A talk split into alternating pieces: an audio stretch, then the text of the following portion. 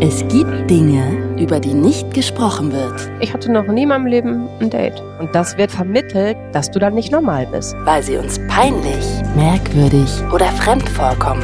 Ich habe gelogen und recherchiert, was das Zeug hält. Die ausgefallensten Sexpraktiken, alles. Tabus. Tabus. Und genau da, wo das Schweigen beginnt, fangen wir an zu reden. Ich merke, wie viele Menschen sich danach bei mir melden und sagen, ich habe so geweint. Endlich jemand, der es ausspricht.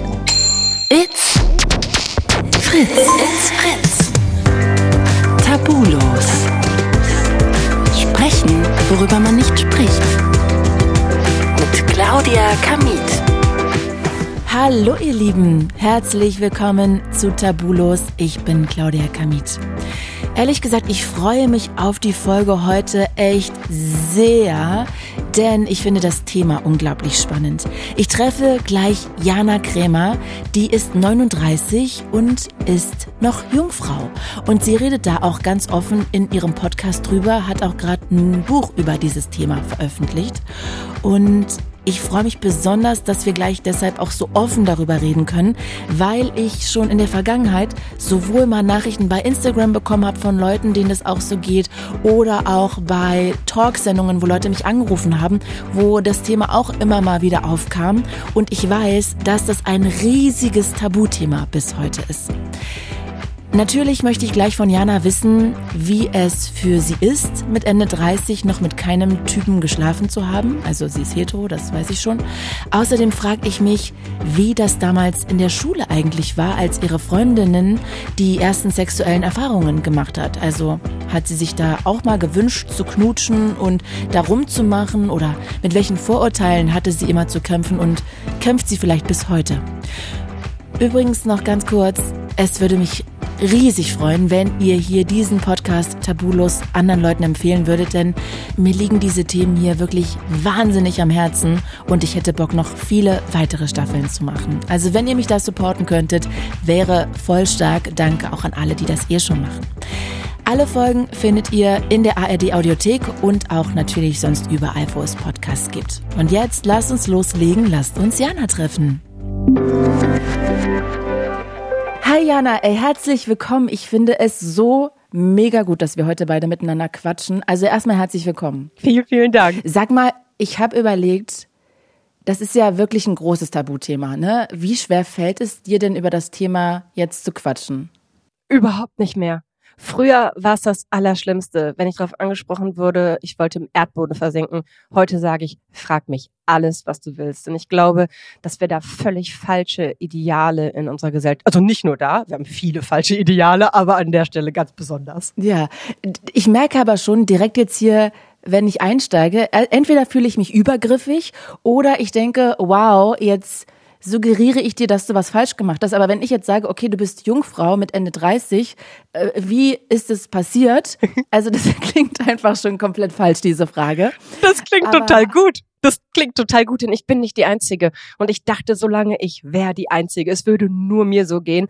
Und ähm, deswegen löcher mich, wie du willst. Und ich, ich gebe dir hiermit die absolute Erlaubnis, sei übergriffig. Oh, geil. Ja, dann, Jana, da bin ich jetzt direkt mal hart übergriffig. Wie konnte das passieren? Was ist da passiert? Wie ist es geschehen? Wie hat sich das ergeben, dass du jetzt Ende 30 Jungfrau bist? es ist eben nicht geschehen. Es hat sich nicht ergeben. Und inzwischen bin ich auch ganz, ganz froh, dass ich dem ganzen Druck nicht irgendwann nachgegeben habe, sondern, also ich bin jetzt nicht stolz, Jungfrau zu sein, dass ich mir irgendwie auf die Schulter klopfe und mir denke, hey, krasse Lebensleistung. Aber es ist so, dass es sich nie richtig angefühlt hat.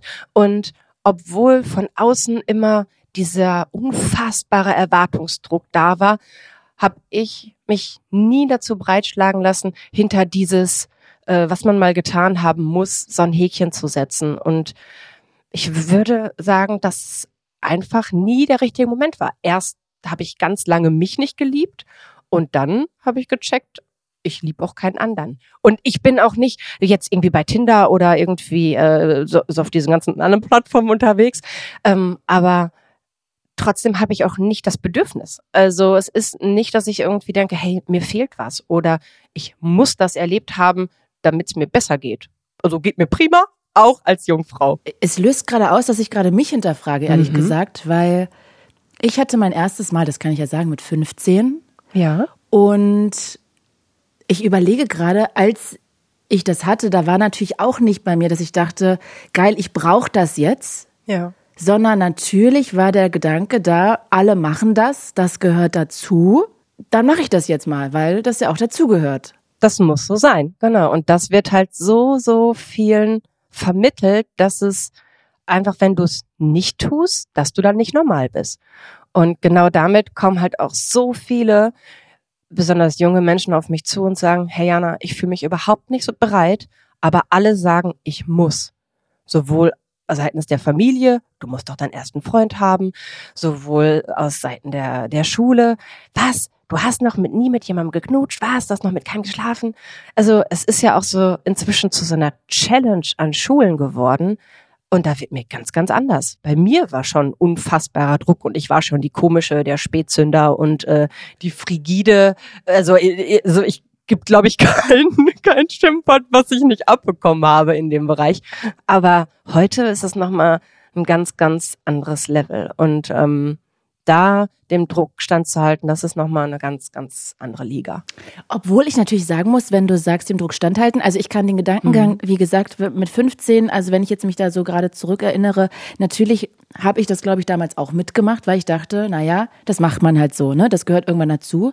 Ja. Allerdings ist es natürlich auch wunderschön, ne? Also knutschen. Also du hast es nicht bereut. fragst, Nee, ich habe das nicht bereut und ich finde, Knutschen ist Das eines ist der schön. schönsten Sachen des ganzen Planeten. Oh, Also- ernsthaft, nee. Also ganz ehrlich, ne, also ich, wenn, boah, das, da, da schüttelt's mich richtig. Ich finde, also, we- wenn, wenn ich jetzt jemanden sehe, die, die liebevoll miteinander sind und also es ist nicht, dass ich irgendwie kotzend durch den Park renne, wenn da irgendwie Pärchen sind, ne, überhaupt nicht. Ich finde Pärchen, Liebe und all das total großartig, wenn es jemand erlebt, go for it.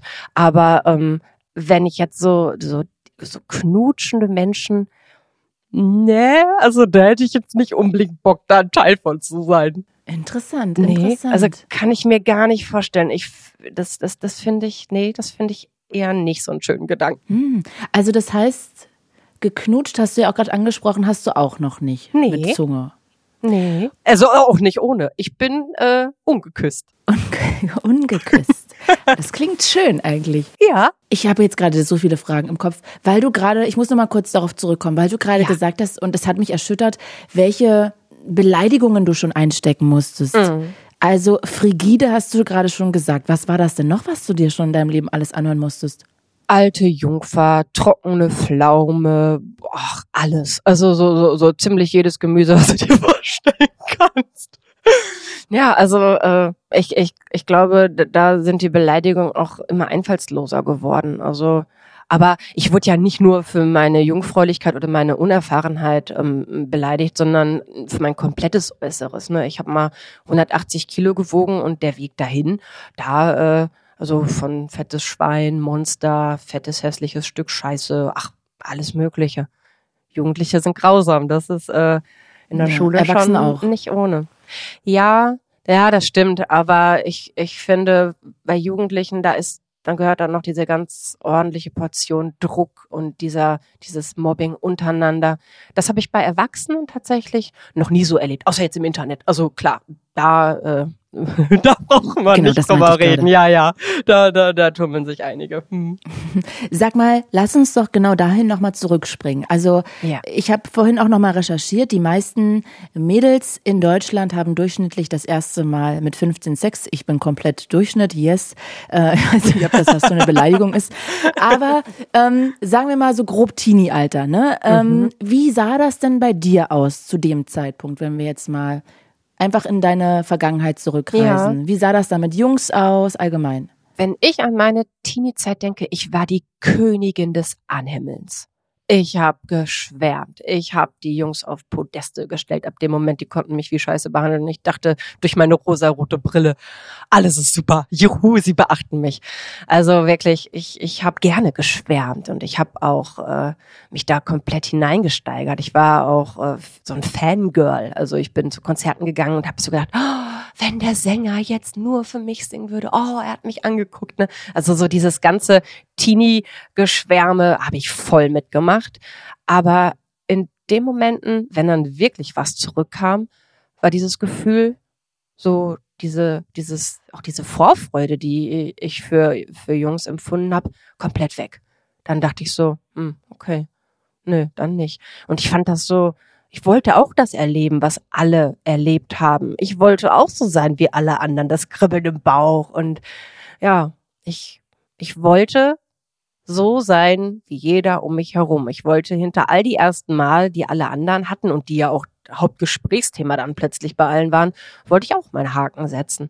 Aber wenn sich dann jemand für mich interessiert hat, dann, ja, dann waren die Gefühle plötzlich weg. Warum? Inzwischen denke ich mir, dass ich mich damals selbst so abstoßend fand und so hässlich und so unerträglich, dass ich in dem Moment, wo sich dann jemand für mich interessiert hat, dem jeglichen Geschmack abgesprochen habe. Und ich wollte ja auch niemand, der einen scheiß Geschmack hat. Ne? Also das in meinem Kopf hat das echt Sinn gemacht.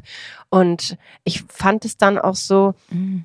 ja, so, so schade. Die Wirklichkeit war so schade, weil in meinen Fantasien, in meinem Kopf, ich habe dann immer so, so Tagträume gehabt und hat mir es ganz genau vorgestellt, wie das alles sein müsste.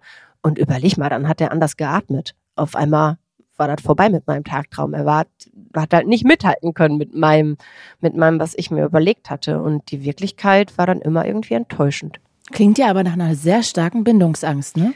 Ja, das habe ich auch gedacht. Ich war beim Psychologen, aber tatsächlich wegen meiner Essstörung und als wir die dann therapiert hatten und dann hat er am Ende gesagt, ja, Frau Krämer, also war schön mit Ihnen. Und habe ich gesagt, ja, ich habe noch ein anderes Thema. Und dann hat er hat, haben wir drüber gesprochen und dann sagt er, aber leiden Sie drunter? Sag ich, nee, überhaupt nicht. Und dann sagt er, aber Bindungsangst? Sie haben Freunde, Sie können vertrauen, Sie haben keine Angst, Kontrolle abzugeben. Dann sind so ein paar Sachen durchgegangen. Er hat gesagt, mhm. hören Sie doch mal auf, den Erwartungen der anderen entsprechen zu wollen. Warum setzen Sie sich etwas aus, wogegen alles in Ihnen sagt, nö, will ich nicht. Wenn Sie nicht drunter leiden, sondern nur alle um Sie herum, weil die gerne hätten, dass Sie sich verlieben, Warum machen Sie das Problem der anderen denn zu Ihrem? Sag ich, ja, stimmt. Und dann habe ich mir gedacht, okay. Okay, das heißt, du wünschst dir auch eigentlich gar keine Beziehung. Nee, also ich, ich kann mir halt einfach nicht vorstellen, dass ich glücklicher werden könnte, als ich es bin. Weil ich bin nicht der Typ für Kompromisse und ich müsste so viel in meinem Leben irgendwie einschränken und anders machen, damit ich überhaupt Platz für eine Partnerschaft hätte. Und dazu bin ich ehrlich gesagt überhaupt nicht bereit. Also wenn es passiert, ne, bin ich dabei. Also ich bin aber nicht, dass ich jetzt äh, daten würde, um mich zu verlieben oder jemanden kennenzulernen, sondern wenn es so bleibt, wie es ist, bin ich mehr als glücklich. Wenn aber doch irgendwann jemand um die Kurve kommt und ich mir denke, wow, du bist es, dann bin ich bestimmt auch bereit, Abstriche bei all den Dingen, die ich so liebe, zu machen. Aber bis jetzt Nee, also wenn ich die Wahl hätte, dann darf es gerne so bleiben, wie es ist. Mhm. Du, lass uns da nachher noch ein bisschen weiter drauf eingehen. Ich habe gerade eine Million Fragen ehrlich in meinem Kopf, ja. aber wir fangen uns noch mal ein bisschen an, so an deiner Pubertät lang zu hangeln, würde ich sagen. Mhm. Also das heißt, da hattest du das Gefühl, du findest dich selber gar nicht schön und wenn nee. dich jemand schön findet, kann ja was mit dem nicht stimmen, also ist er direkt abgeschrieben. Genau. Ich finde es interessant, dass du als Jugendliche, als Teenie, mhm. Diese Nähegedanken in deinem Kopf ausgemalt hast. Ja. Und ja so richtig auch belebt hast mit Tagträumen. Ja. Und du aber dann vor dem Therapeuten sitzt, beziehungsweise das auch ja jetzt sagst, dass du hm, eigentlich diesen Wunsch gar nicht hast. Ist der dann irgendwann abgestorben? Ich glaube nicht, dass der Wunsch danach abgestorben ist, sondern ich glaube, er war nie wirklich da aber ich wollte aber so du gerne hast ja normal Tagträume sein. gehabt. Ja, Ach ich so. habe mich da reingesteigert. Ich habe geguckt, was machen die anderen. Ich habe versucht, das zu imitieren. Ich habe versucht, so zu denken und zu fühlen, wie alle, die normal sind, in meinen Augen. Ich habe all das versucht nachzuahmen, was man tun muss, um nicht aufzufallen, um nicht wie jedes Weihnachten und jedes Ostern da zu sitzen, wenn die ganze Familie ihn anguckt und sagt, oh, bist du immer noch alleine? Oh, so dieses Mitleid. Ich wollte nicht bemitleidet werden und ich wollte, dass die anderen gedacht haben, ich wäre normal. Und dafür habe ich mich ganz, ganz doll da reingesteigert. Mhm. Wenn ich heute so offen darüber spreche, ne, du glaubst nicht, wie viele Nachrichten mich erreichen von Menschen, denen es ganz genauso geht. Täglich erreichen mich verzweifelte Nachrichten von das fängt bei Zwölfjährigen an, die da diese blöden Challenges in der Schule haben, wo sie filmen müssen, dass sie jetzt endlich ihr erstes Mal haben, um nicht gemobbt zu werden. Über welche, die äh, ja, verheiratet sind, um äh, ja, der Familie und den Wünschen gerecht zu werden, aber in einer Scheinwelt leben, bis hin zu älteren Damen und Herren, die sagen, hey, ich muss wirklich sagen, ich bin inzwischen so weit, dass ich mich nicht mehr versuche anzupassen. Mhm. Oh, ich habe so viele Gedanken. Also ich glaube zum Beispiel, Mhm. dass ich äh, total bei dir bin, was so gerade, wenn man so 15 ist und dann das Gefühl hat, oh Gott, man muss jetzt irgendwie das erste Mal hinter sich bringen und am besten egal mit wem, Hauptsache random Ja, und dann ähm, ja leider auch unsere Gesellschaft so weit ist, dass diese, ähm, dass viele Leute einfach sehr leicht auch an Pornografie kommen und dann irgendwie das Gefühl haben, man muss auch mit 15 direkt beim ersten Mal Analverkehr und äh, komplett gib ihm. Ja. Das Ähm, ist das so finde ich schrecklich. ja, und einfach am besten noch so ein Porno nachspielen, ohne eigentlich vielleicht so, dass es um Zärtlichkeit und Zweisamkeit geht, so, ne? Ja, du sagst das so zwischendurch, ne? aber ich fahre ja an Schulen, um dort Veranstaltungen zu halten und ich werde dann hinterher von den Jugendlichen angesprochen, die nehmen mich zur Seite und sagen, hey, kann ich dich mal was anderes fragen? Und dann bekomme ich Fragen gestellt wie, ja, meine Freundin hat da diesen Porno gesehen, die möchte, dass ich sie mit der Bohrmaschine befriedige, aber ich habe Angst, ihr weh zu tun. Und ich sag, Oh Schatz, mein Gott. Du bist 15. Wo ist deine Freundin? Und dann sitze ich als ungeküsste Jungfrau mit zwei Teenagern da und unterhalte mich darüber, wie Pornos gedreht werden, dass das nicht der Realität entspricht, dass weder Körper so aussehen, noch dass das, was da Verhandlungen praktiziert werden. Ich tausche mich dann mit denen darüber aus und am Ende sind wir dann meist bei dem Konsens, dass sie warten. Diese Möglichkeit, selbst für die jung, jüngste Generation daran zu kommen, sich da, das als das ist so vorzustellen und da mithalten zu müssen, das setzt die unter so unglaublichen Druck. Ja, das glaube ich. dass man da wirklich ganz, ganz, ganz viel auch an den Schulen an Aufklärung leisten müsste. Aber wenn ich dann mit den Lehrern drüber spreche, dann sagen die mir, das können wir im Unterricht nie machen, das fassen wir nicht an, das Thema. Mhm. Leider. Ja, deshalb hier dieser Podcast, ne, weil ich das So auch wirklich aus. wichtig finde. Sag mal, Jana, wir haben ja gesagt beide, wir wollen ganz ehrlich miteinander sein, ne? Jo. Ich habe ähm, gerade gedacht, Mhm. kannst du für dich auseinanderklamüsern, ob dass du mh, gerne keine, obwohl du sagst ja, du möchtest eine Beziehung, oder wenn es passiert, passiert's. Wenn es passiert, Aber- passiert. Also dann wehre ich mich nicht. Nee. Ja, ich glaube allerdings, je älter man wird, ne, desto schwieriger wird man äh, Kompromisse eingehen. Das merke ich auch an mir. Ähm, Aber muss ich ja auch nicht. Das ist ja das Schöne. Mein Das Opa hat stimmt. mal zu mir gesagt, Mädchen, gib dich nie mit gut genug zufrieden. Und warum soll ich Mhm. Kompromisse eingehen? Habe ich doch, also brauche ich ja nicht. Also ich habe ja gar nicht den, diesen, dieses Bedürfnis, da irgendwie eine Lücke zu füllen oder so, weil ich nicht das Gefühl habe, dass da eine ist. Ich glaube, das ist ja eher der Wunsch. Also so ist es bei mir, ja. Ich finde eine Beziehung schön, weil ich einfach wahnsinnig gerne knutsche. Ich wahnsinnig gerne kuschel, zusammen in Urlaub zu fahren. Ähm, so wie so ein, so einen Menschen zu haben, der ganz, ganz, ganz nah an einem dran ist, der einen tröstet, wenn man traurig ist, der, mit dem man alles teilen kann, der, denn auch Freunde haben ja, also bei mir ist es jedenfalls so, äh, alle Beziehungen und dass man da so diesen wichtigsten Menschen in seinem Leben hat. Und das sind alles für mich schöne Sachen. Und auch Sex haben, ist auch eine schöne Sache. Ähm, und das macht es für mich alles erstrebenswert und total, das, auch wenn ich schon, würde ich sagen, total, ich bin total gut darin, alleine zu sein. Manchmal auch vielleicht zu gut. Aber mich macht das so on top noch glücklich. Das ist für mich die Sahne. Ja, aber voll schön. Aber dann ist doch perfekt für dich. Aber das wenn ist nicht dein in- Wunsch, ne? Nee, ich versuch's nur gerade nachzuempfinden. Nee, also ich kann es halt nicht nachempfinden. Also ich, ich kann halt nicht nachempfinden, wenn du sagst, ich, ich genieße das zu knutschen. Da würde ich sagen, mm. oder wenn du sagst, ich genieße das zu kuscheln. Ja, ich nehme auch mal meinen besten Freund oder meine beste Freundin in den Arm, aber kuscheln ist überhaupt nicht meins. Aber das mochte ich, glaube ich, noch nie. Müsste ich mal meine Mama fragen. Obwohl doch, doch als Kind habe ich schon gerne gekuschelt. Das stimmt. Ich kuschel auch gerne mit Tieren. Aber ähm, du sagst gerade, dass du halt diesen, diesen wichtigsten Menschen in deinem Leben hast und dass du das halt total genießt. Und ich denke, ich habe viele wichtigste Menschen in meinem Leben. Mhm. Ich habe meinen besten Freund, mhm. ich habe meine besten Freundin, die schon die eine seit der fünften Klasse, die andere, andere seit ich äh, ja Teenager bin. Und wir sind uns so nah und so eng und ich kann mich zu 100 Prozent auf all die verlassen. Ich habe nicht das Gefühl, dass, dass ich mit jemandem noch enger gefühlsmäßig verbunden sein kann. Mhm, mh.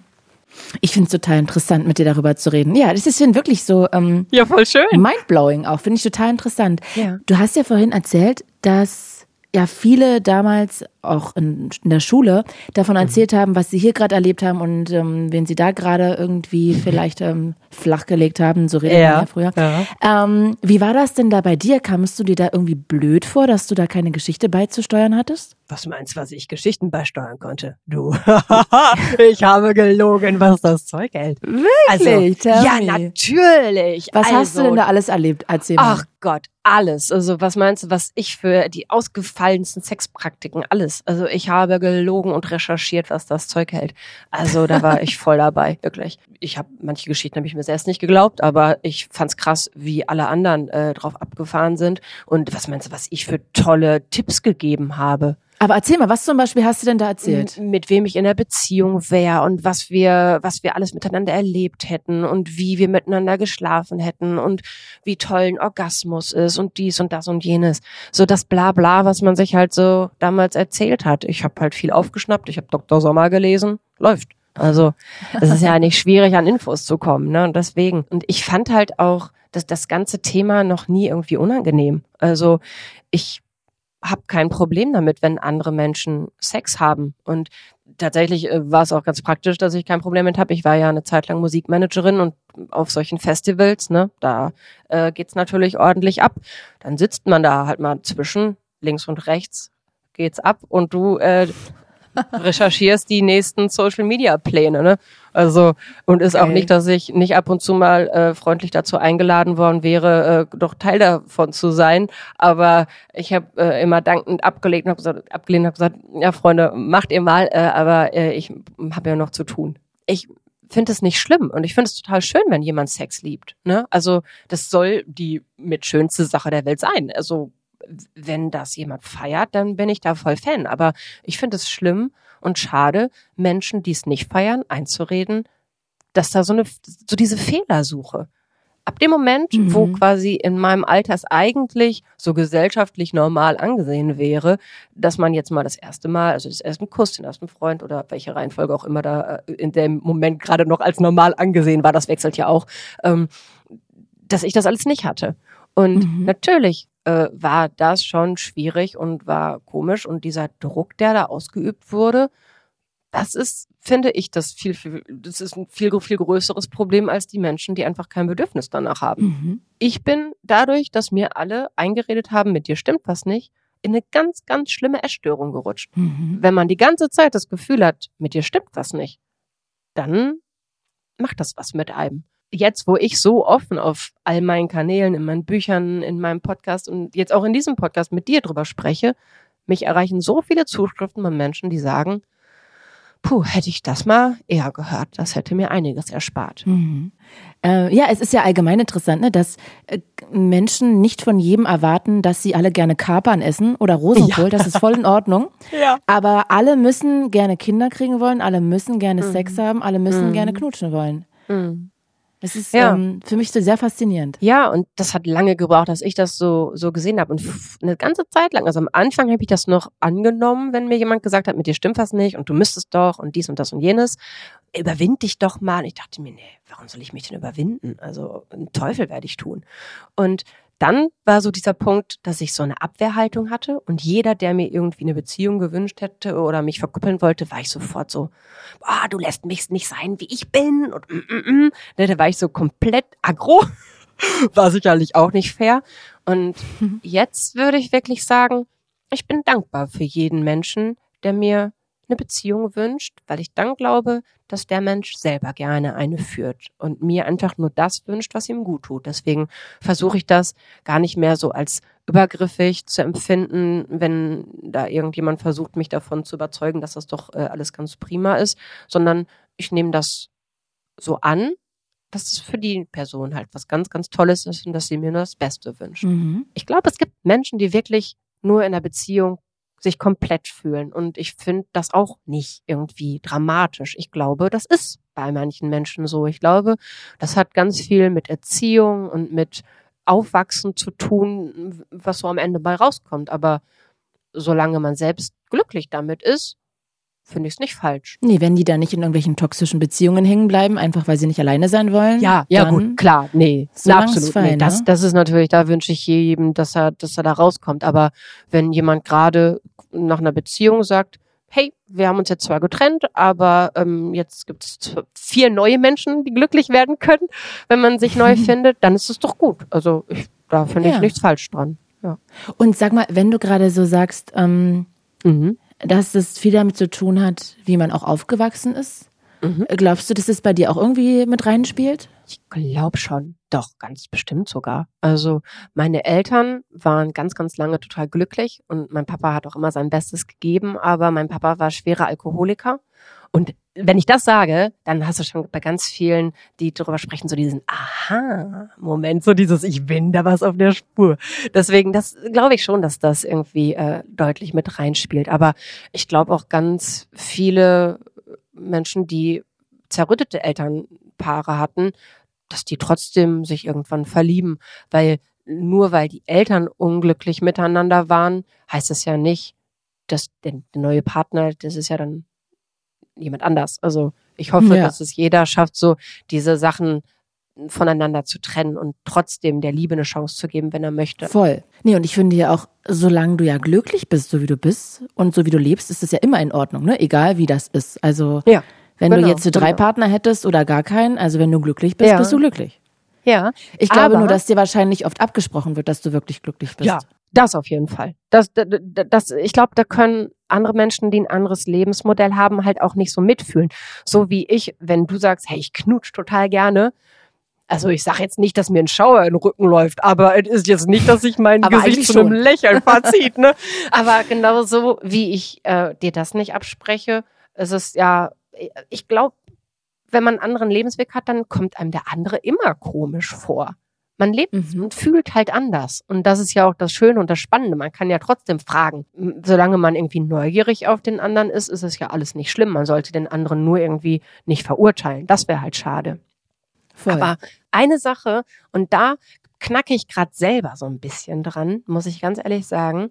Ich habe jetzt mal ein neues Buch geschrieben und in einem Kapitel triften sich die erwachsene Jana und die junge Jana in Tiefpunkten des Lebens. Also ich habe meine schlimmsten Momente des Lebens genommen und habe mich besucht. Mit meinem jetzigen Wissen, mit meinem jetzigen Gefühl. Und das klingt Mhm. jetzt so ein bisschen nach das innere Kind umarmen, ne? Und das alles ist Ja, super hab ich auch gerade ole, ole. Ja, ja. Aber mein inneres Kind wollte sich mal nicht umarmen lassen, denn das ist eine richtige Rotzgürre gewesen und hat richtig Kontra gegeben. Das hat sich beim Schreiben entwickelt. Das war nicht mein Plan. Ich hatte, ich hatte eine richtig harmonische Idee und es ist komplett schief gegangen, denn die junge Jana hat mich gnadenlos hinterfragt, hat alles in Frage gestellt und ich würde sagen, beim Schreiben des einen Kapitels hat's richtig knack gemacht und plötzlich hat die junge Jana zu der erwachsenen Jana gesagt, ich glaube, dass du dich über Single-Sein definierst. Mhm. Weil früher habe ich den Fehler gemacht, ich habe mich über meine Krankheiten definiert. Ich war die Essgestörte. Alle haben sich drum gerissen, mit mir als Essgestörte zu sprechen, weil ich so mutig war, darüber zu reden. Ich dachte, will ich geheilt werden? Bullshit, will ich nicht. Denn wenn die Essstörung weg ist, was ist noch von mir da? Zum Glück ist die Essstörung weg, ich bin noch da. Aber ich glaube, dass so ein bisschen in meinem Kopf vielleicht dieses Ich bin Jana ungeküsst. Und das bin ich gerade dabei, so ein bisschen aufzulösen. Und vielleicht definiere ich mich da ein bisschen zu sehr. Deswegen versuche ich mich da gerade so ein bisschen selbst im Blick zu haben. Bin ich so gerne Single, weil ich halt einfach so gerne Single bin? Oder bin ich so gerne Single, weil ich gerne drüber spreche, weißt du? Ja, ich hatte die Frage vorhin auch schon im Kopf und dachte, ich frage dich das später. Ach, Mist. Weil ich auch, weil ich auch gedacht habe, und das hat jetzt nichts nur mit dir zu tun, ich glaube, das muss man sich selber generell ja immer fragen. Ja. Was, was fühlt man? Also es ist so ein bisschen so, glaub nicht alles, was du denkst. Was Ja, fühlt man? voll. Was fühlt man und was ist eine Schutzstrategie? Und man denkt es deshalb. Ja, genau. Und ich finde, da muss man sich halt immer so im Blick haben, bei allem, was man tut, bei allem, was man denkt und fühlt, dass man immer genau checkt, ist das jetzt, weil es bequem ist? Ist es, weil ich dieses Muster gelernt habe? Auch eine Traurigkeit sollte man immer mal hinterfragen, denn manchmal ist es ja nur die heißgeliebte Traurigkeit. Sag mal, Jana, was wäre denn jetzt, wenn du morgen, mh, ach, ich mach's jetzt ganz klassisch, ne? Stefan, 42, wunderschöner Typ, der findet dich ganz toll, du verliebst dich unsterblich. Was wäre denn dann mit deinem Ich? Wie würde sich denn dein Leben dann verändern? Ich glaube, als erstes würde ich mal knutschen. Ja, kann ich ja gut. Jetzt hast du es mir so, so schmackhaft gemacht. Nee, im Ernst, ich, ich glaube, dann, wenn es passieren würde, wird sich echt alles erstmal einem auf den Kopf stellen. ja, ich, ich denke da auch gerade drauf rum, rum, ja. Erstmal so neu sortieren, ne? Weil das wäre, wären ja so viele neue Gefühle, die müsste ich dann ja, da bräuchte ich erstmal Zeit, um das auch alles irgendwie dann genießen zu können. Denn ich finde, Gefühle sind zum Fühlen da. Und deswegen, da bräuchte ich auf jeden Fall ja, da, da müsste ich erstmal meinen besten Freund, meine beste Freundin anrufen und äh, erstmal er erzählen. Also ich glaube, es würden sich sehr, sehr, sehr viele Menschen freuen. Ja, ich wäre neugierig. Also klar, wenn es passiert, Aber was würde das mit deinem Ich machen? das wird dann eine neue Erfahrung machen. Also das hatte ich ja noch nie. Ich glaube, es wird wachsen. Mhm. Ich habe gerade drüber nachgedacht, weil du gerade gesagt hast, dass du auch da so ein bisschen vor vielleicht ähm, Respekt hättest, dass du ja darüber Bücher schreibst, darüber Ja, ähm, auch online erzählst. aber ich ähm, glaube tatsächlich, dass auch wenn es natürlich voll viel Inhalt in all meinen Sachen, sei es Bücher, also in meiner ganzen beruflichen Sache, ähm, hat dieses Single-Dasein, glaube ich, dass wenn ich mich verliebe, es wäre so spannend, all diese Gefühle dann zu teilen, auch aufzuschreiben. Mhm. Und es gibt ja so, so viele Menschen, die in meinem Alter sind und die auch vielleicht nicht nur gerne, also mit Sicherheit leider sind nicht alle gerne Single. Es sind halt auch ganz viele, die Angst davor haben. Und dann könnte ich dir mit der Reife und mit der mit dem Blick auf die Welt, die ich jetzt habe. Ich glaube nicht, dass es irgendwie jemand gibt, der als Jugendliche das zum ersten Mal erlebt, der das schon so einordnen kann. Das ist vermutlich dann erstmal so reinstürzen und erleben und fühlen. Und ich glaube, dass das schon total spannend wäre, wie das jemand, der schon 40 ist, empfindet. Und ich, also ich glaube, ja, beruflich wird's sagen ja auch ganz, ganz viele, dass das halt einen totalen Push geben würde. Oh. Aber ich sehe es nicht ein, nur weil irgendwie Happy Family und Couple Goals äh, besonders beliebte Hashtags sind und sich Couples natürlich bei allen besser verkaufen. Nee, da ist Echt? immer ein es so? Seelenhall. Ja, ist so. Also Mhm. jeder Social Media Manager sagt mir, ach Jana, es wäre so gut. Sage ich, ja, es ist so schön, wenn du es machst, go for it, aber ich muss es nicht machen. Dafür sind mir meine Social Media Zahlen nicht wichtig genug, als dass ich mich dafür nochmal verstelle. Ohne Scheiß. Ich habe so viele Jahre mich angepasst, mich untergeordnet, mich verbogen, um irgendwie in dieses kranke Bild der Gesellschaft zu passen. Teufel werde ich tun, mich für irgendwelche Zahlen oder irgendeine Bekanntheit oder irgendetwas äh, in eine Beziehung zu drücken. Nee, also ja, das ich bin ich. Offen, wäre auch falsch. aber nee, genau, das, das denke ich auch. Also neugierig bin ich voll. Natürlich bin ich neugierig drauf. Und ich, ich glaube auch, dass, dass das wirklich ein ganz, ganz tolles Wunder ist. Aber ich glaube nicht, dass es jeder erlebt. Und ich glaube, dass man eben nicht daran zerbrechen sollte, wenn man es nicht erlebt. Und sich nicht irgendwie Fehler andichten sollte, die einfach gar nicht da sind. Die einen verlieben sich, Ja. die anderen nicht. Absolut. Ich glaube, unsere Gesellschaft ist noch nicht so weit, aber ich gebe dir total recht. Ich glaube schon. Ja. Ich glaube, die sind so weit. Wirklich. Das war auch mit der Essstörung. Als ich das erste Mal darüber gesprochen habe, hey, ich habe Binge-Eating. Da habe ich von so vielen Redaktionen das Feedback bekommen, na, ja, wir würden ja darüber berichten, aber eine Magersucht oder eine Bulimie ist ja wenigstens noch sexy. Aber Binge-Eating, boah, eklig. Magst du mal für alle, die das jetzt nicht auf dem Schirm haben, erklären, was genau das ja, ist? Ja, entschuldige. Also da hast du unkontrollierte Fressanfälle. Du stopfst wahllos hochkalorische Dinge in dich rein und unternimmst danach keine Gegenmaßnahmen. Und das ist bei den Personen, die darunter leiden, halt oft damit verknüpft, dass sie denken, ja, ich bin undiszipliniert, ich bin faul, ich bin ja, ich bin schuld. Mhm. Und das ist eine Krankheit und das hat nichts mit Schuld zu tun. Und ich, als ich darüber gesprochen habe, das war dann auch wie ein Lauffeuer. Ich glaube, man muss einfach nur mutig sein und über all das reden, was einen so bewegt. Und ich glaube, wenn man mal offen dafür wäre, was es noch so alles gibt, ganz ehrlich, ich glaube, wir würden alle mit den Ohren schlackern. Ich hoffe einfach, dass ich Mut machen kann, dass sich auch andere öffnen und sagen, hey, es geht mir zwar nicht so wie dir, aber. Mhm. Und ich glaube, dass da noch ganz, ganz viele andere Formen von Liebe oder auch nicht Liebe draußen gibt. Ja, absolut. Und ich finde es auch so erfrischend, wie du darüber redest, muss ich mal sagen. Also. Ja. ja Warum? wirklich. Weiß ich nicht, weil, also, ich, weil ich finde, dass es so schön ist, dass du man dir anhört, dass du einfach glücklich bist und dass du das total das gut findest gedauert. und dass du das hat echt ja glaube ich natürlich. Ja also über also das, wenn du mich noch vor boah, vielleicht drei Jahren oder so erlebt hättest da war ich noch so auf der Suche. Du ich habe ein Buch über das Glücklichsein geschrieben und wusste überhaupt nicht wie es geht. Ich wusste wie es aussieht. Aber beim Schreiben bin ich glücklich geworden. Und deswegen sage ich auch wirklich, ich hätte voll Bock, mich zu verlieben, alleine um ein Buch drüber zu schreiben. Aber ich will nicht nur deswegen mich verlieben, sondern ich will mich verlieben, wenn es passiert. Und wenn es nicht passiert, dann ist es überhaupt nicht schlimm. Ich habe nicht das Gefühl, dass die Liebe mich vergessen hat. Denn ich werde an so vielen Stellen von Zuneigung und Liebe überschüttet. Ich kann mich wirklich nicht über mangelnde Liebe in meinem Leben beklagen. äh, Jana, jetzt habe ich gerade überlegt, ja. ich hatte gerade überlegt, ob ich dich mal frage, wie das denn jetzt mit Dating bei dir aussieht. Also natürlich mhm. aber unter der Prämisse, also ich will jetzt nicht den Eindruck erwecken, dass ich jetzt darauf rumreiten will, dass wir dich doch irgendwie unter den Hut kriegen müssen, ne? Also gar nicht, ne? Also bitte mach das, wie du willst. Ich will es nochmal ja. an der Stelle sagen. Aber weil du es gerade nochmal so thematisiert hast, ähm, bist du denn, also Online-Dating hast du gesagt, machst du nicht? Hast du denn das nee, Gefühl, gar, dass ich hatte noch nie ein Date. Okay. Ich hatte noch, nee, ich hatte noch nie in meinem Leben ein Date. Und ganz ehrlich, ich glaube, ich bin eher diejenige, bei der entweder Liebe einfach wächst, weil man mit mhm. jemandem irgendwie zusammenarbeitet. Also die meisten Kontakte, die ich habe, sind tatsächlich Menschen, mit denen ich arbeite oder die ich irgendwie bei Freunden auf Partys oder so ähm, irgendwie kennenlerne. Aber ähm, dass ich jemanden irgendwie sage, hey, wir gehen mal essen. Ja, es wird leider, ja, vielleicht habe ich manchmal aus Versehen doch ein Date und ich check's dann zu spät. Das ist, ja, jetzt wo du es so sagst, tatsächlich manchmal.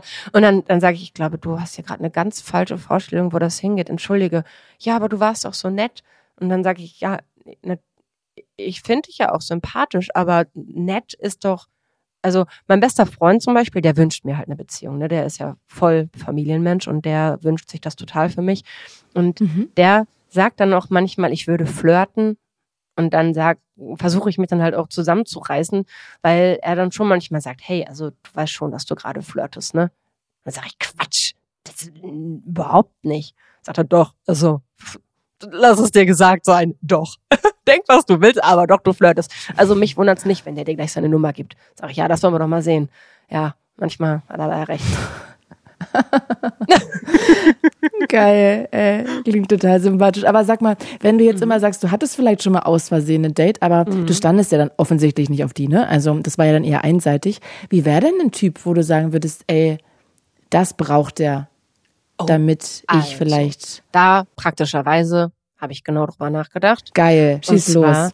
Ja, also ich finde es total toll, wenn jemand was Sinnhaftes an seinem Leben tut und seine Arbeit liebt weil dann nervt er mich schon mal nicht, dass ich weniger arbeiten sollte. Das ist mir ganz, ganz wichtig. Ich liebe meine Arbeit.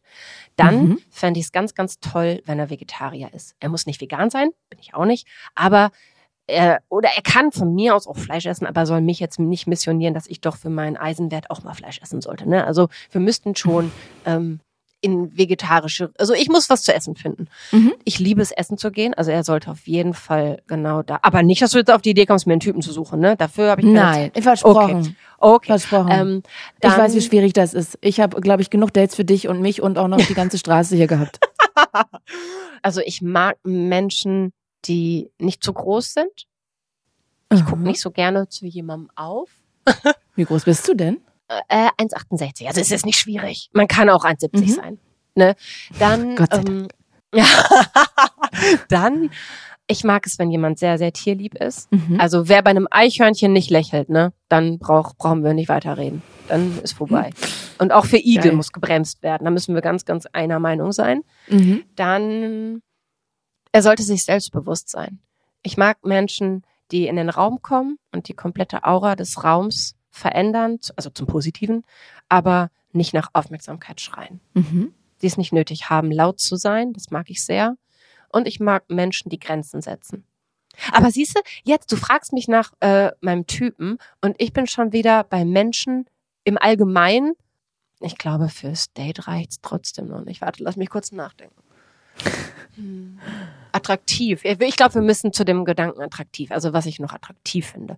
Ähm, ich mag drei Tage Bart. Aber man kann ja auch Charaktereigenschaften unglaublich attraktiv finden, ne? Wenn jemand reflektiert ist, zum Beispiel. Das finde ich so, super das setze attraktiv. ich voraus. Also ich Ach so. natürlich, also ich setze, ich setze Höflichkeit, äh, Selbsttreffe, also das setze ich schon voraus. Ja. Mhm. Und so einen Typen hast du aber noch nicht. Doch, habe ich alles schon, also all das, was ich dir aufzähle, habe ich sehr viele Typen im Kopf, auch mit denen ich äh, schon unterwegs war. Aber trotzdem Mhm. ist es nicht, dass ich dann sage, du und ich, das wäre doch was. Ich habe schon sehr, sehr viele attraktive Menschen kennengelernt, aber ich habe noch nie einen Mann anziehend gefunden. Und auch keine Frau. Mhm. Also das war auch oft meine, äh, ich hatte schon oft den Plan, vielleicht bin ich einfach lesbisch, aber auch das bin ich. Mhm. Also das heißt, du kommst eigentlich gar nicht auf den Gedanken, wenn du da mit einem Typen vielleicht sitzt und aus Versehen ein Date hast, weil, weil er das so interpretiert, dass das, dass du dich gar nicht quasi fragst, ob das jetzt gerade, ob der attraktiv ist oder ob du den eigentlich für Nee. mehr im Kopf hättest, sondern Nee, es ist genau. direkt friendzoned. Sofort, ja. Ich glaube, bei mir sind alle sofort in der Friendzone, weil erstmal, also ich treffe mich ja grundsätzlich nur mit Menschen, die ich total nett finde. Es muss schon wirklich ein außergewöhnlich Mensch, netter Mensch sein, dass ich dem Mhm. die Zeit schenke, von der ich sehr wenig habe. Weil ich. meine allerliebsten Menschen müssen schon sehr, sehr, sehr oft auf mich verzichten. Und bevor ich Mhm. da irgendwie jemand neuen in den Inner Circle lasse, da muss schon eine Menge passieren. Mhm, mhm. Interessant, interessant, interessant. Und darf ich mal noch eine Sache fragen? Ähm, Online und Online-Dating, ne? Also hast du gesagt, hast du noch nicht gemacht. Kann ich auch irgendwie total verstehen. Ähm, kann auch echt frustrierend sein so. Ähm, Okay. Hast du mal überlegt, ob du das machst? Nee, noch nie. Ich bin noch nie auf die Idee gekommen, jetzt bräuchte ich das. Also wirklich, seit ich über den Punkt hinaus bin, dass ich versuche, für andere Menschen mich zu verlieben, na, verschwende, also was verschwende ich nicht einen Gedanken daran, das klingt so negativ, aber dann, ich, ich denke nicht drüber nach. Sag mal, Mhm. würdest du dich eigentlich auch als, also du wirkst ja total offen, als ob du dich auch schon mit allem beschäftigt hast. Deshalb frage ich einfach frei raus. Ja, du merkst, ich ja. rechtfertige mich immer, ne, weil ich das Gefühl habe, oh Gott, hilf, ich komme in eine Comfortzone. ähm, aber Du bist herzlich du willkommen in meiner Komfortzone. Äh, Okay. Hast du das Gefühl, dass du asexuell vielleicht auch bist? Ich habe dazu einen Test gemacht. Ich habe, ähm, das haben mir tatsächlich viele Menschen gesagt. Hey Jana, bist du vielleicht asexuell? Und da gibt's einen Online-Test, den habe ich gemacht. Aber ja, da kam raus, nee, leider nicht. Ich wäre so gerne, Wieso? weißt du, ich, nee, ich, ich wollte, also zum Beispiel, als ich essgestört war und mir dann die Diagnose atypisches Binge-Eating, ne, also dass ich halt zwischendurch dann doch mal gekotzt habe oder zwischendurch mal doch irgendwie ähm, eine Diät gemacht habe. Ähm, ich glaube, selbst da bin ich atypisch, weil ich, ich, ich habe ja nichts gegen Paare und ich, ich bemitleide auch keine Paare und ich, ich glaube aber, das war auch eher so ein, so ein, so ein witziger Test, den ich da Ja, gemacht ich glaube habe. weiß gar nicht, ob man das auch, ob ich glaube, man kann das gar nicht wahrscheinlich so exakt mit einem Test machen, oder? Geht das? Und dann gibt's ja auch so viele weiß ich Unterformen davon. Ich habe mal eine Ja, ganze also- Folge dazu gemacht und da gab's echt viele Unterformen auch. Ah, hast du vielleicht, weil das hat mir jemand gesagt, dass ich das vielleicht sein könnte und das hatte ich vorher noch nie gehört. Vielleicht kennst du es. Das heißt litromantisch. Das sind Lit? Menschen, litromantisch, die sich Wie schreibt man das? L-I-T-T? Äh, ich nee, ich glaube L-I-T-H. Das sind Menschen, die sich am liebsten in fiktive Charaktere verlieben, weil sie da nicht die Gefahr haben, dass die Gefühle erwidert werden, weil man das eher als Stören empfindet. Und so ist es bei mir auch. Dass du das als störend empfindest. Aber jetzt nicht aus diesem Gefühl wieder heraus von damals, dass du das Gefühl hast, wenn die dich gut finden, sind die direkt abgeschrieben und unattraktiv, weil wie können die dich gut finden? Nee, Sondern anders. inzwischen sehe ich das ja anders. Inzwischen mag ich mich ja selber. Mhm. Also früher war es so, ich, ich hatte totales Verständnis dafür, wenn mich jemand nicht mochte, weil wenn ich mich hätte verlassen können, ich hätte es getan.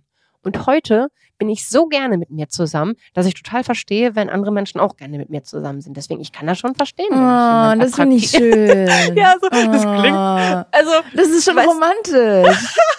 ja, also ich kann das verstehen. Das finde ich schön. Da möchte ich auch noch hinkommen, ey. Da kommst du auf jeden Fall hin. Du kommst ab dem Moment dahin, wenn du all das, was andere Menschen sagen, wie du sein müsstest, wie du fühlen müsstest, einfach abstreifst. Mhm. Die anderen Menschen haben nicht das Recht, dir zu sagen, wie du fühlen, denken, leben solltest. Wenn du Kinder willst, willst du Kinder. Wenn du keine willst, dann nicht. Mhm. Alles deine Entscheidung. Niemand anders muss dein Leben leben. Und es gibt auch nicht die Blaupause.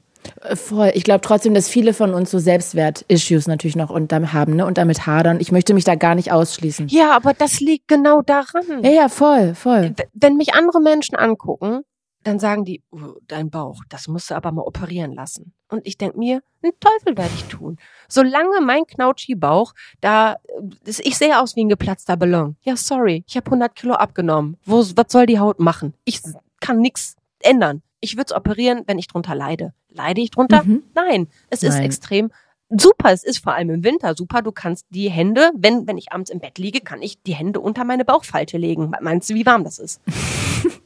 Und das sage ich auch allen Menschen, die ständig damit hadern, mit ihrer Figur, mit dies, mit das, mit jedes.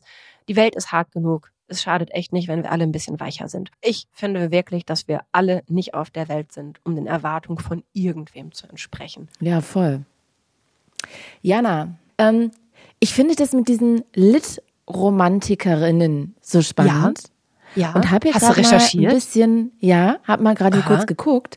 Und Ja. hier steht, dass die auch romantische Gefühle erleben, sich auch verknallen und flirten, dass sie dann aber flüchten, wenn das romantische Interesse von der anderen Person erwidert wird. Aber warum Und der flüchten? Schlüssel sei, Ah, dass okay. sie keine Erwiderung ihrer Gefühle wollen. Sie fühlen sich vollkommen wohl mit unerwiderten Gefühlen. Ja, Und genau, das Unbehagen so. startet, solange, sofern Ja. oder in dem Moment, wo sozusagen dann Feedback kommt. Der Knackpunkt ist, glaube ich, nicht, dass man dieses Unbehagen aufgrund der Gefühle des Gegenüber hat, weil man selber das nicht akzeptieren oder nicht verstehen oder nicht ähm, nachempfinden kann, weil man glaubt, man hätte die Liebe nicht verdient, sondern ich glaube, dass es eher daran liegt, dass man sich damit unwohl fühlt, dass das Gegenüber sich verliebt hat und die Gefühle nicht erwidert werden. Man hat ja dann schon nicht ein Schuldgefühl, aber es ist ja schon schade, weil eine unerwiderte Liebe ist ja bestimmt für die Menschen, die sich das wünschen, das Schlimmste. Und ich glaube, dieses Unbehagen Mhm. kommt halt da her, dass man halt andere Menschen nicht verletzen mag. Ich glaube nicht, dass Litromantiker Angst vor Liebe haben, sondern wir lieben ja die Liebe. Nur die soll uns bitte nicht zurücklieben.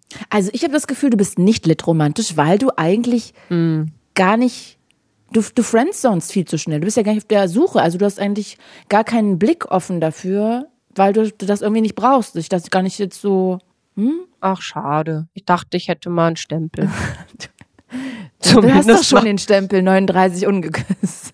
Ja, das stimmt. Natürlich, der, der zählt, der bleibt. Also am Anfang dachte ich so, Gott, ich hasse das, wenn man Menschen in Schubladen steckt. Ne? Aber inzwischen habe ich für mich erkannt, Nee, schafft Orientierung, ja. ja, genau, das habe ich eine ne ganze Zeit lang, wenn mich jemand irgendwie so in Schubladen stecken wollte, war ich äh, sehr anti, weil ich das äh, als sehr unangemessen empfunden habe. Aber inzwischen habe ich begriffen, man kann die Schubladen ja wechseln.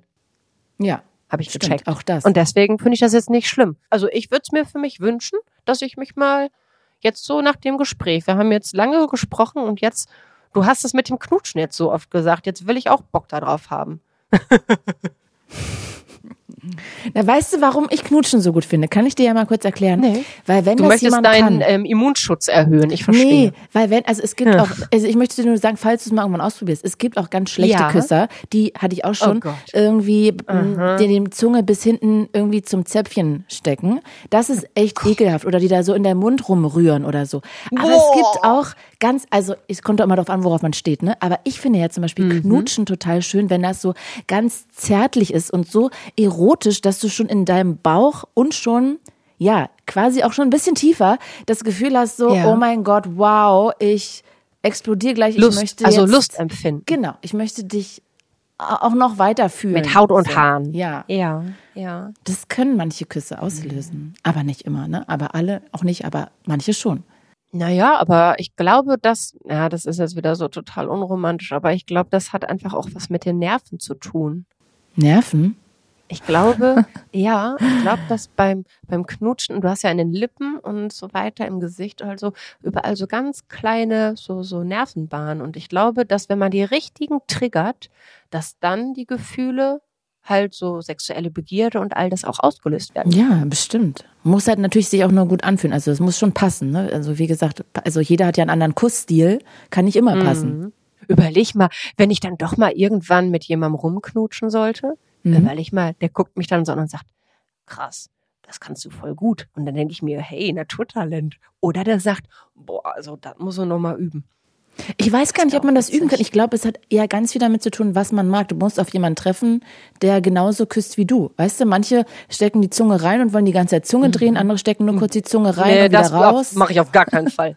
Also ich habe es nie getan, aber ich weiß, dass ich das nicht tue. Aber ist ja auch in, ich bin kein Rührer. Ja, nee, ich glaube auch, du bist kein Rührer. Ähm, Jana, ich weiß nicht, ob du es beantworten magst oder nicht. mich ich trotzdem. ich ähm, werde auch nicht tiefer darauf eingehen, ich verspreche es, aber ich habe mich Mhm. im Vorfeld gefragt, spielt das Thema Sex bei dir eigentlich generell gar keine Rolle in deinem Leben oder hast du auch schon mal das Bedürfnis gehabt, ein Porno zu gucken? Oder schiebst du das eigentlich komplett lieber ganz weit weg von dir? Du, ich habe äh, Psychologie studiert, ich hatte Psychologieseminare und also wir haben als, allein schon als Unterrichtsmaterial Pornos geguckt. Ich bekomme von den Schülern Pornos gezeigt, wenn sie damit überfordert sind.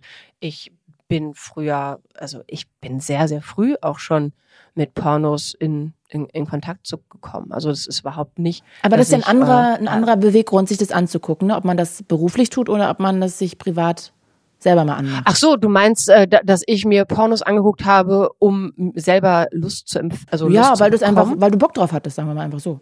Ach so, nee. Also Nee. ich habe nicht dieses Bedürfnis danach, Wie kam es denn, dass du das Bedürfnis hattest, danach darüber zu reden mit anderen? weil ich es so leid war, dass ich mich so als schlecht gefühlt habe und weil ich gespürt habe, wenn ich mutig bin, sind es auch andere. Und manchmal muss nur einer den ersten Schritt gehen. Und deswegen spreche ich so gerne drüber, weil ich merke, wie viele Menschen sich danach bei mir melden und sagen, boah, ich habe dein Video gesehen, ich habe so geweint. Endlich jemand, der es ausspricht. Und was glaubst du, ist da so das vorherrschende Gefühl? Ist es Scham oder Traurigkeit? Scham und das Gefühl, nicht dazuzugehören. Das Gefühl, anders zu sein, das Gefühl, falsch zu sein. Und wenn man da nicht der Norm entspricht, dann macht das Angst. Hm. Und da ist das dann sehr, sehr schambehaftet. Und es ist halt schon ein ganz, ganz großes Tabu, wenn man in der Schule sagt, hey, nee, ich weiß, dass die Challenge ist, bis zu den Sommerferien müssen wir alle unsere Jungfräulichkeit verloren haben und es hier im Klassenchat mit einem Video beweisen, aber ich will das nicht. Das gibt's? Ja. Und das ist ja, geht ja teilweise noch viel, viel weiter, ne? Dann, ja, kriegst du halt Punkte, ne? Also als Mädchen kriegst du einen Punkt mehr, wenn der Typ es ertragen kann, mit dir zu schlafen, ohne dass du die Tüte beim Kopf hat. So eine, so eine braune Papiertüte. Was? Warte mal. Wer, wer muss da eine braune Tüte über dem Kopf haben? Also die Mädchen müssen halt bis zu, dann gibt's dann immer irgendwelche Stichdates, äh, ihre Jungfräulichkeit verlieren, aber es reicht nicht, einfach nur zu sagen, hey, ich hatte äh, Sex, weil natürlich da viel geflunkert wird. Ähm, und dann müssen sie es halt mit Video beweisen und dann gibt's dann halt auch so ein internes Ranking bei äh, den Oh Mädels, die Gott. mitmachen. Und die, die die meisten Punkte hat, ähm, gewinnt halt. Und wenn sie, wenn der Typ halt dann am nächsten Morgen noch da ist, gibt's einen Punkt. Wenn äh, er äh, mit ihr schläft, ohne dass sie eine Papiertüte über dem Kopf hat, gibt's ein, es gibt halt Warum sollte sie eine Papiertüte die im normal- Kopf haben? Was Ja, ist das für eine bescheuerte Idee? das hat schon in der jüngsten Altersgruppe ganz viel auch mit Macht, Erniedrigung, Mobbing. Oh Wenn du Gott. da ein Mädchen in der, in der Stufe hast, die von allen gemobbt wird, die sie nur mit in diese Challenge-Gruppe genommen haben, damit die anderen irgendwie was zu lachen haben.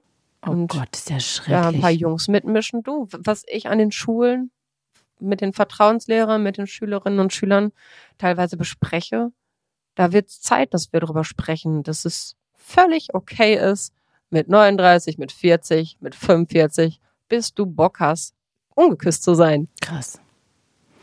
Oh Gott, ich bin gerade richtig erschüttert. Darf ich mal fragen, wie alt war denn der älteste Mensch, der sich bei dir gemeldet hat, der noch Jungfrau war? Weißt du das? 83. Oh, okay. Ein Mann anscheinend dann.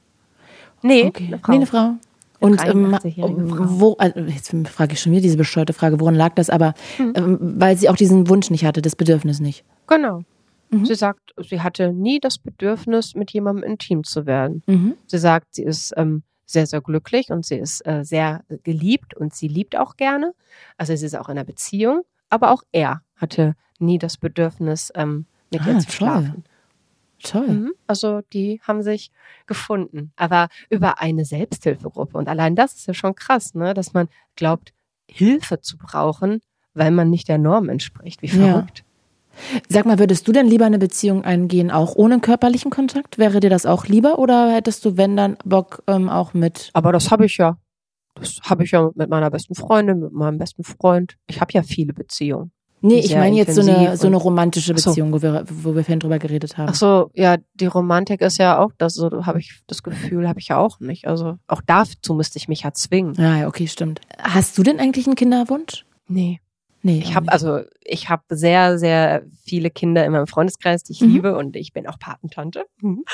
Aber ähm, ich bin auch froh, wenn ich nach drei Stunden dann sagen kann, hey, ich gehe nach Hause, tschüss. und ich glaube, ich wäre auch so eine, also meine beste Freundin und auch mein bester Freund, also nicht, dass die ein, miteinander ein Paar wären, sondern die äh, quasi sind separat in eigenen Familien. Mhm. Aber wann immer ich irgendwie mit denen unterwegs bin und mit den Kids, ist es so, dass sie sagen, boah, was zum Glück, dass du keine Kinder hast. Du bist so eine Helikoptermama. Wirklich. ich, ich, ich, ich wittere überall Gefahren und ich kann nicht Nein sagen. Weißt du, ich, ich überschütte die dann mit Liebe und mit allem und mit Geschenken. Ach, ich, also wenn ich ein Kind hätte, ich könnte nicht mehr arbeiten. Ich wäre nur noch Mutter. Aber ich hätte halt so Angst vor der, ich würde die nicht in diese Welt entlassen können. Deswegen, da würde eine sehr gestörte Persönlichkeit draus werden. Deswegen sind wir mal ganz dankbar, dass ich kein Kind habe. Verstehe, verstehe. Ähm, sag mal, jetzt noch abschließend, ne? Ja. Mm, Welche Ratschläge hast du denn für Menschen, denen es so geht wie dir? Mein großer Wunsch ist, jeder, der anders fühlt, als er glaubt, dass es die Gesellschaft erwartet, sollte, bevor er erstmal schaut, ob er versucht, der Gesellschaft irgendwie zu gefallen, gucken, ob ihm die Gesellschaft gefällt. Wenn man sich mit den richtigen Menschen umgibt, dann ist man nie falsch, egal wie man ist. Und solange man niemandem anders irgendwie wehtut oder Schaden auf welche Art und Weise beibringt, ist man richtig Mhm. man sollte wirklich davon Abstand nehmen, anderen Menschen gefallen zu wollen. Es gibt so viele Menschen, die einen so lieben, wie man ist. Da muss man sich nicht für die verbiegen, die eh einen Fuck auf eingeben. Das ist egal. Mhm. Und man muss nicht irgendwie diese Häkchen hinter all das, was vielleicht mal irgendwann als Norm gegelten hat. Ich meine, meine Oma ist das beste Beispiel. Die hat eine lesbische Frau für nicht schlau gehalten. Das zeigt doch, wie wahnsinnig diese Gesellschaft einfach mal war. Ja. Und ich glaube, in ein paar Jahren hoffe ich, dass wenn wir dann an so ein Gespräch und jemand sagt, ja, ich bin ungeküsst, ja, okay. Das wird so normal sein wie alles andere. Wir sind alle nur eine Version von normal und deswegen sollten wir sollten uns auch mal alle nicht so wichtig nehmen. Also niemand ist das Maß aller Dinge und jeder sollte einfach so glücklich sein, wie er es für sich empfindet und wie er glaubt, ähm, zufrieden zu sein. Und wenn sich das mal irgendwann ändert, ist es ja auch nicht schlimm. Man sollte einfach nur gucken, dass man gut zu sich ist und nicht irgendwie schaut, dass man sich so verhält, wie andere es gerne hätten. Mhm. Was sagt denn deine Oma eigentlich dazu, dass du noch ungeküsst bist? Meine Oma lebt nicht mehr. Ich glaube, die wird vom Hocker fallen. Meine Oma wollte immer, dass ich äh, einen Partner habe. Also die hatte schon ganz, ganz große Pläne. Ja. Mhm. Und deine Eltern, was machen, was sagen die dazu? Sind die auch so ähm, cool? Meine Mama ist völlig cool. Ja, also die ist wirklich ganz entspannt und äh, die sagt, du, wenn du glücklich bist, go for it. Ne? Also ob mit Partner, ohne Partner, mit, wie auch immer du leben möchtest, lebe. Und mein Papa lebt leider nicht mehr, aber oh, ich glaube, der wäre stolz auf mich. Mm. Nö, das kannst du sein. Der ist, der ist leider ähm, 2008 verstorben, aber ich war so lange so wütend auf ihn, aber inzwischen haben wir, ich glaube, einen guten Weg gefunden und ich habe meinen Frieden mit ihm geschlossen, weil ich weiß, dass er sein Bestes gegeben hat. Und ich glaube auch, dass dein Papa sehr stolz auf dich wäre. Ich finde es wirklich total großartig, wie cool du darüber redest, wie gut du das auch irgendwie verständlich machen kannst. Danke. Und Aber du hast mir ja auch sehr geholfen. Also ich fand es toll, dass du so Fragen gestellt hast, die ich sonst nicht so gestellt bekomme. Ich, ich liebe das ja immer dann so, so, auch wenn meine Gedanken manchmal Umwege machen, liebe ich das total. Ja, das war mein allererstes Interview zu meinem neuen Buch. Mm. Das war das allererste Interview zum Thema Ungeküsst. Und deswegen war das voll aufregend für mich. Ach, stark, ey, Jana, ey. Ich mag dich sehr gern. Du bist echt cool. Kann ich an der Stelle auch mal Und sagen. Und wir müssen unbedingt mal zusammen essen gehen, wenn ich im Ja, sehr gerne, sehr gerne. Sag mir sehr gerne Bescheid, gerne immer frühzeitig. Würde mich total ja. freuen. Du bist echt super sympathisch. Dann kannst du mir auch mal ein bisschen noch über deine Musikwelt Dankeschön. erzählen. Das kann ich nur zurückgeben. Jana, ich bedanke mich ganz doll ja. für das tolle Interview und es war so spannend. Ich habe ganz viel mitgenommen und danke, dass du auch so offen dafür warst, auch mal in verschiedene Richtungen kurz mal abzudriften und mal kurz immer hier kritisch zu hinterfragen, ohne irgendwie da eine Verurteilung rauszulesen oder so einfach, damit wir uns da alle mal reinfühlen können. Ich danke dir von Herzen. Das ist toll, dass du so offen bist. Es hat mir total Spaß gemacht. Ich fand es auch total spannend. Ich habe auch über mich total viel gelernt. Deswegen vielen, vielen Dank, dass du so nachgebohrt hast. Ich liebe das total.